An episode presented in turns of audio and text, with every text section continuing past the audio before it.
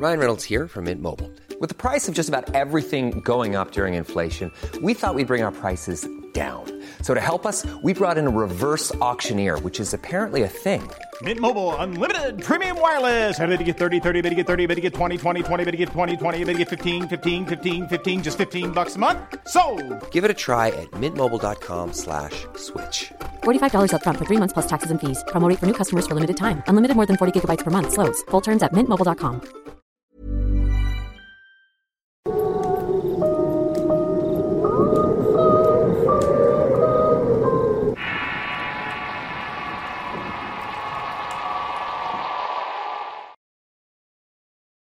Los fantasmas de las veladoras.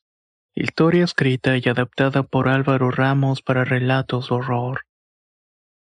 Hace tiempo viví una experiencia bastante extraña, la cual tenía una explicación bastante macabra. Había comprado una propiedad en la que habían ocurrido eventos horribles y que hasta el día de hoy siguen atormentando a quien habita el sitio. Todo ocurrió cuando estaba divorciándome de mi ex esposa. El divorcio había sido bastante complicado para ambos y terminamos repartiéndonos los bienes por la mitad. Obviamente la casa se la había quedado ella, pero a mí me había tocado una buena cantidad de dinero. En ese tiempo estaba queriendo cambiar mi vida. Dejé mi trabajo anterior y decidí abrir un negocio propio. Por lo cual con el dinero que me había quedado compré una enorme propiedad en la cual podía poner un negocio y también vivir ahí al mismo tiempo. Había mucho trabajo que hacer y dinero que invertir, pero no me importaba. Quería comenzar una nueva vida y hacerme algo que realmente me gustara. Así que tuve la gran idea de poner una cafetería y librería en ese sitio. La propiedad fue en su momento una fábrica de velas. En su tiempo fue una de las más importantes de la región. El dueño original había sido un hombre de origen francés que había llegado en búsqueda de una nueva vida. Irónicamente, lo que yo estaba buscando en ese momento. El lugar era enorme. Sus cuatro niveles, un patio y la zona de la fábrica eran justo lo que necesitaba para comenzar. Pero siempre algo retrasaba los trabajos de remodelación. Tuve que cambiar dos veces de arquitecto porque en ambas ocasiones sus trabajadores tenían accidentes que impedían que los trabajos continuaran.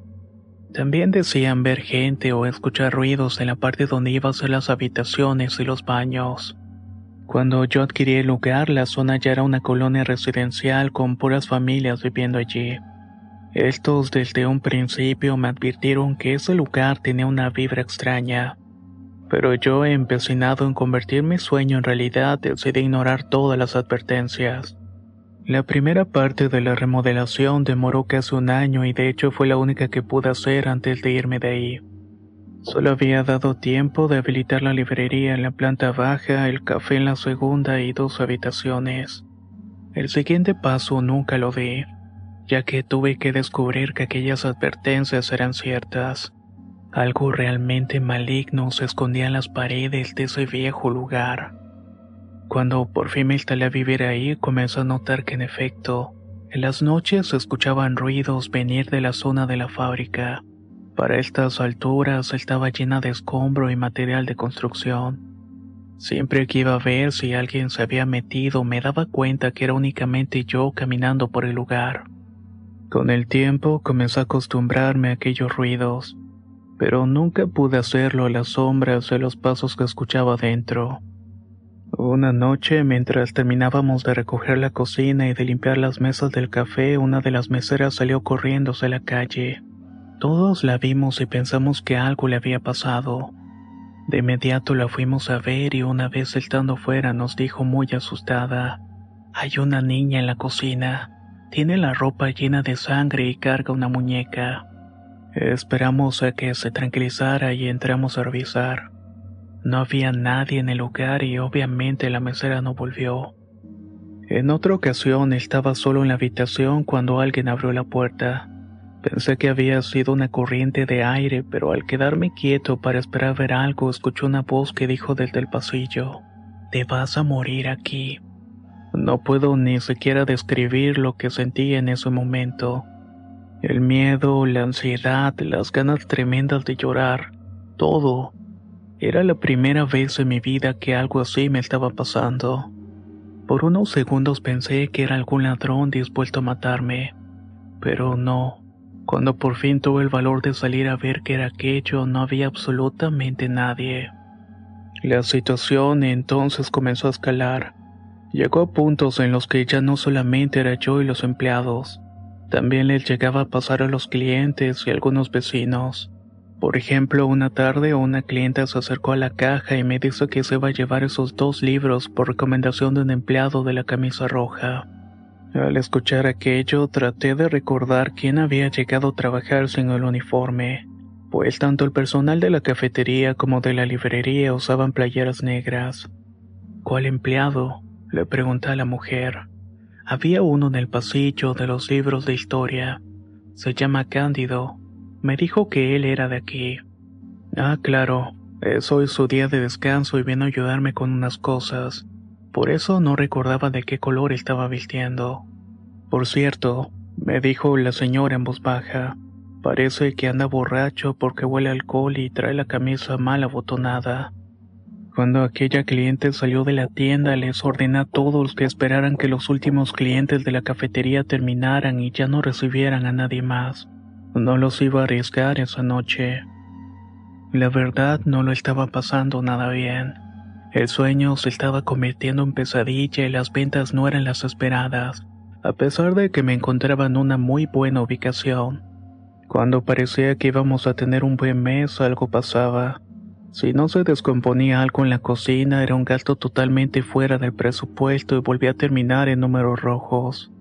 Si la situación no mejoraba, me iba a ver obligado a cerrar, pues estaba usando dinero propio para mantener a flote mi sueño.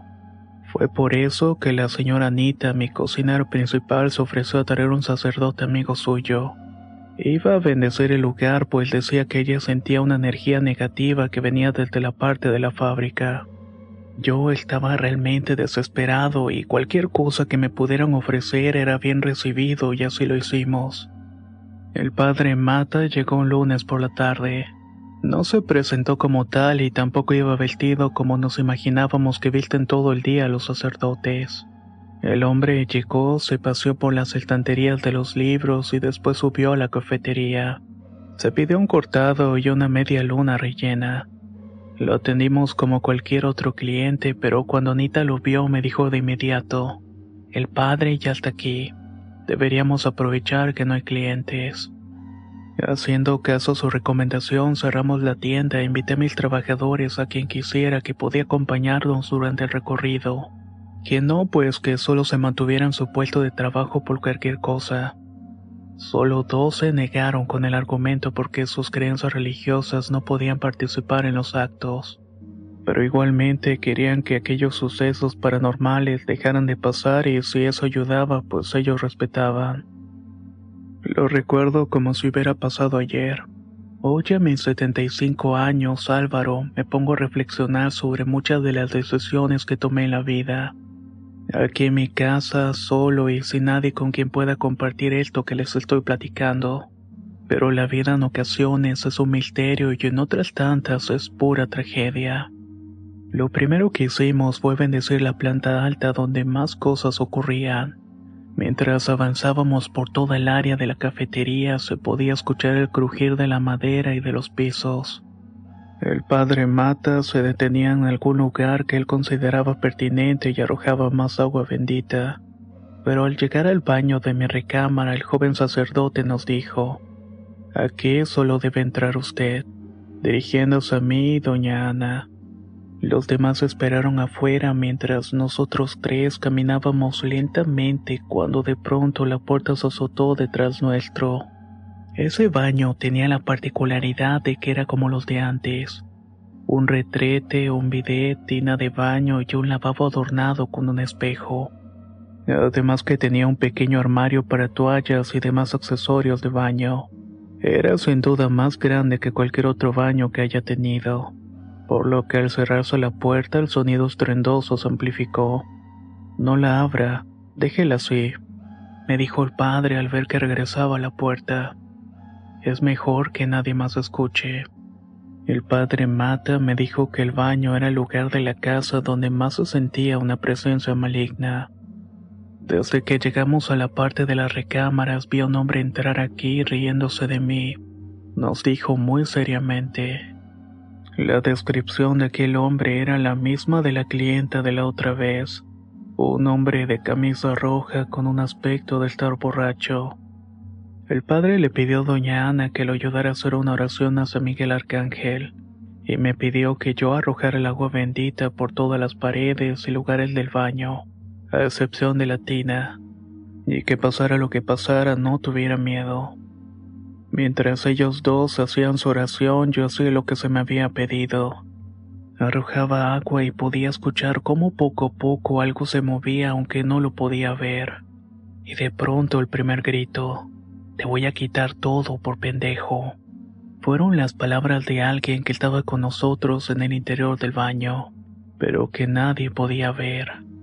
Solo pude cerrar los ojos y seguir arrojando el agua en todas direcciones como si ese líquido funcionara como una especie de escudo protector. Cuando ellos terminaron, el padre me pidió el agua de vuelta y nos dijo, aquel ser maligno está en la tina.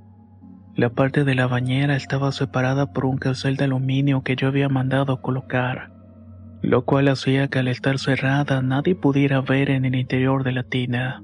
Ese era mi baño personal y nadie más entraba, así que cuando vimos una mano empujando lentamente el cancel para abrirlo, pueden imaginar el nivel de miedo que nos invadió.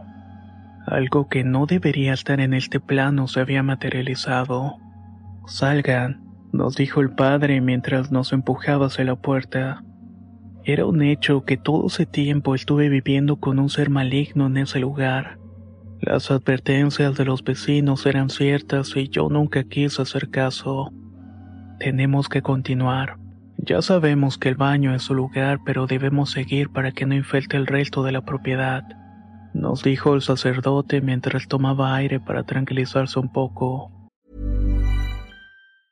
Hey, I'm Ryan Reynolds. Recently, I asked Mint Mobile's legal team if big wireless companies are allowed to raise prices due to inflation. They said yes. And then when I asked if raising prices technically violates those onerous two year contracts, they said, What the f are you talking about, you insane Hollywood ass?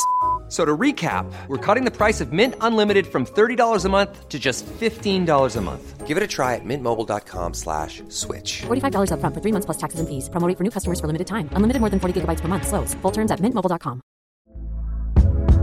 Hey there, it's Michelle Norris. I'm host of a podcast called Your Mama's Kitchen. When I travel, I'm usually looking for a way to find a taste of home when I'm not at home. And one of the things I love to do when I am at home is entertain. And Airbnb allows me to do that. When I was in California recently, I rented a house that had a great kitchen. And when we were sitting around the table, we we're all thinking, we're in someone else's house. Someone could be in all of our homes as well.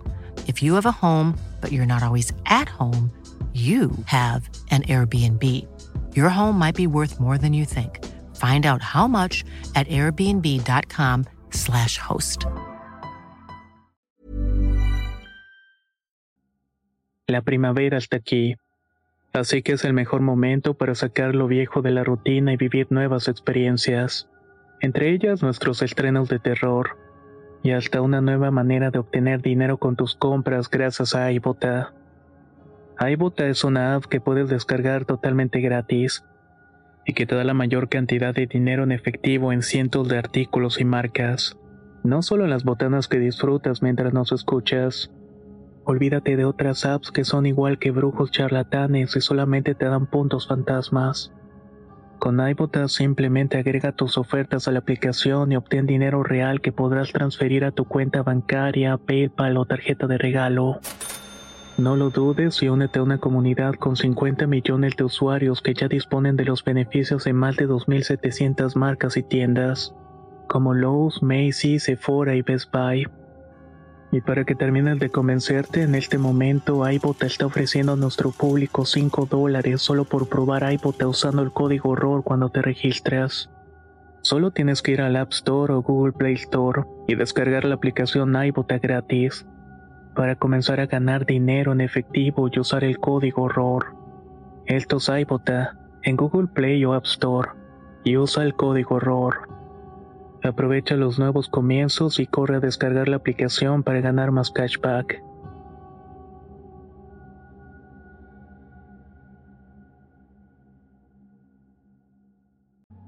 Bajamos a la librería y no tuvimos ningún inconveniente. Pero fue cuando nos fuimos hacia la parte de la fábrica cuando otra cosa de terror nos pasó. Ya eran casi las 5 de la tarde y ya no había tanto sol por cuestiones de la construcción y de arreglos que yo había pedido. A esa parte le entraba muy poca luz, por lo que íbamos muy despacio caminando entre escombros y madera vieja. Cuando llegamos a la zona donde alguna vez habían estado los trabajadores de dicha fábrica, encontramos una vela encendida y a mitad de la nada. Era una luz solitaria como guiándonos entre toda aquella oscuridad. Nos quedamos parados pues sabíamos que nadie debía estar en esa zona. Irónicamente no teníamos velas en el lugar. Tranquilos, quien quiera que sea no es malo, dijo el padre. ¿Cómo lo sabe? preguntó una de las empleadas que nos iba acompañando. Porque nos sigue desde que bajamos de la cafetería y no ha intentado hacernos daño. Caminamos hacia la vela y al agacharme para recogerla y alumbrar el camino vi el rostro de una niña de no más de ocho años. Se estaba escondiendo detrás de unos pilares de la construcción. Es una niña, grité de miedo y los demás se detuvieron. Varios querían regresar, pero al voltear a ver el camino de regreso y escuchar cómo el escombro tronaba como si alguien más estuviera caminando, mejor decidieron quedarse con nosotros y continuar el recorrido. El padre también veía a la niña y de hecho me dijo que la siguiéramos. Aquella aparición nos llevó hacia una de las esquinas de la fábrica donde parecía estar los restos de lo que fue un altar para algún santo. El cura le decía que la niña señalaba uno de los muros y cuando nos acercamos descubrimos que ese muro había sido reparado años atrás. Los ladrillos no coincidían con el resto de la pared. En algún momento alguien hizo un agujero en esa pared y con el tiempo fue reparada. La niña después nos llevó a otra sección que estaba aún más difícil de acceder. En el centro de esa sección parecía haber una pileta de agua, posiblemente algo que usaban para la creación de las velas y la niña comenzó a llorar. De inmediato el padre nos dijo que ya sabía lo que había pasado se apresuró a rociar con agua bendita todo ese lugar, especialmente aquel cubo que algún tiempo estuvo lleno de agua. Nos pidió que saliéramos de ahí. Una vez afuera el hombre comenzó a llorar. Dice que lo que había sucedido era horrible y que difícilmente aquellas apariciones dejarían de ocurrir. Pues en la visión que tuvo mientras estábamos ahí dentro pudo ver que en esa pileta ahogaron a una mujer de forma muy violenta. Habían sido las mismas personas que hicieron el agujero en la pared para entrar y cometer aquel horrible crimen. A la niña la asesinaron arriba en la habitación principal y al otro hombre lo mataron a golpes en donde ahora está la cocina. A la mujer la ahogaron frente a la vista de la pequeña. Quien quiera que hizo esto era un ser horrible y despiadado. No vino a robar, sino solamente vino a matar. Nos dijo el padre antes de decirme que lo mejor que podía hacer era irme de ahí y vender la propiedad, pues de alguna manera nunca estaría en paz. Había tanta maldad en ese lugar que me iba a afectar de manera negativa en todos los aspectos de mi vida, y que ni llenando de oraciones se podía arreglar el asunto. Estaba decepcionado y avergonzado con un sentimiento de fracaso pero tomé la decisión de cerrar tanto la cafetería como la librería. Sabía que iba a terminar perdiendo mucho dinero, pero prefería eso a que alguno de los muchachos que trabajaban conmigo perdieran la vida. Recuerdo que la tarde en que se llevaron la última estufa y horno, un vecino se acercó a mí y me preguntó si ya me iba a ir de la casa, o que si solamente iba a cambiar de negocio.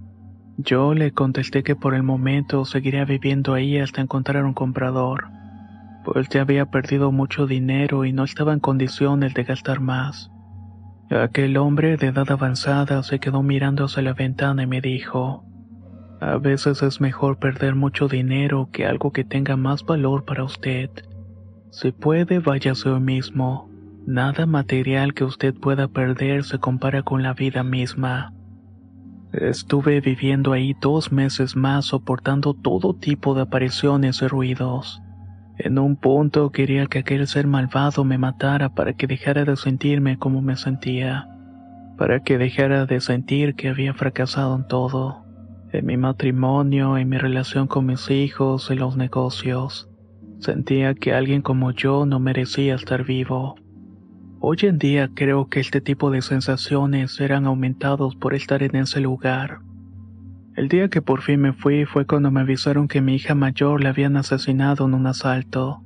Seis meses después mi otro hijo falleció a causa de una fuga de gas mientras dormía. Esa casa la vendí a la mitad de lo que me había costado comprarla y arreglarla, pero no me importaba. Quería que dejara de ser mi problema y puedo decir que ya no lo es. Antes de irme fui a despedirme del vecino. Él me contó de manera resumida la historia que originó aquellas apariciones.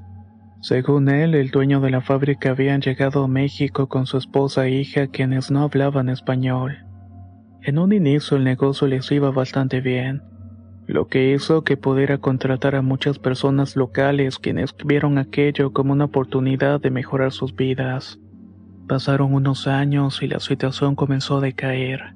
La competencia y la urbanización hicieron que las velas de la fábrica fueran cada día menos usadas, por lo que el dueño tuvo que ir haciendo recortes de personal de manera paulatina, llegando a quedarse únicamente con dos trabajadores quienes no querían ser corridos. La crisis llegó a tal punto que el hombre tomó la decisión de cerrar la fábrica.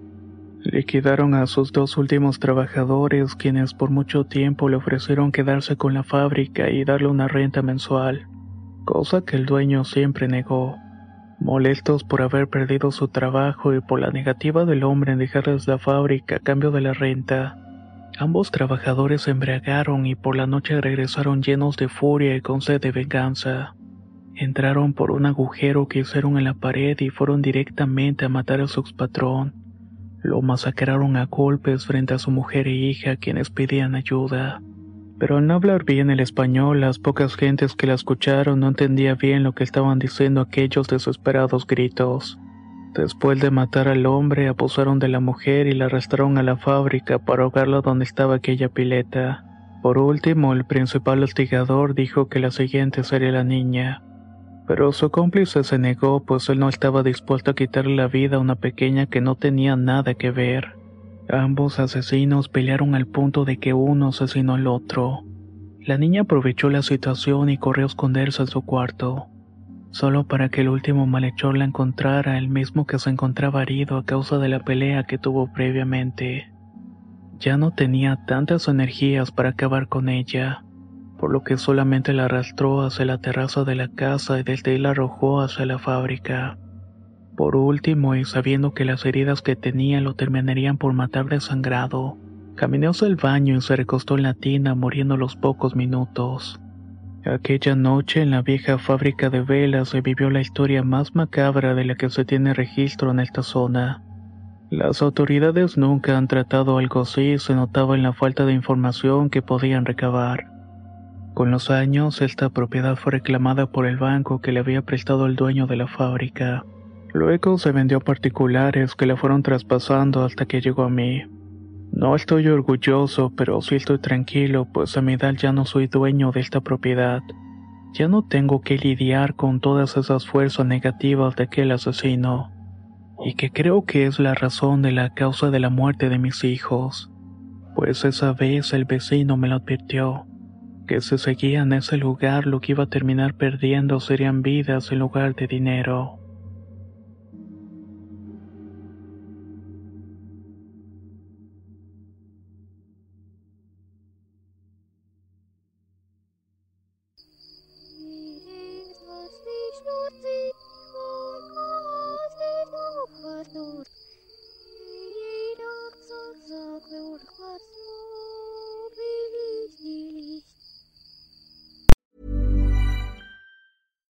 When we're on a budget, we still deserve nice things. Quince is a place to scoop up stunning high-end goods for 50 to 80% less than similar brands. They have buttery soft cashmere sweaters starting at $50, luxurious Italian leather bags, and so much more. Plus, Quince only works with factories that use safe, ethical, and responsible manufacturing. Get the high-end goods you'll love without the high price tag with Quince. Go to quince.com/style for free shipping and 365-day returns. Hold up. What was that? Boring. No flavor. That was as bad as those leftovers you ate all week. Kiki Palmer here, and it's time to say hello to something fresh and guilt-free. Hello Fresh. Jazz up dinner with pecan-crusted chicken or garlic butter shrimp scampi. Now that's music to my mouth. Hello Fresh. Let's get this dinner party started. Discover all the delicious possibilities at hellofresh.com.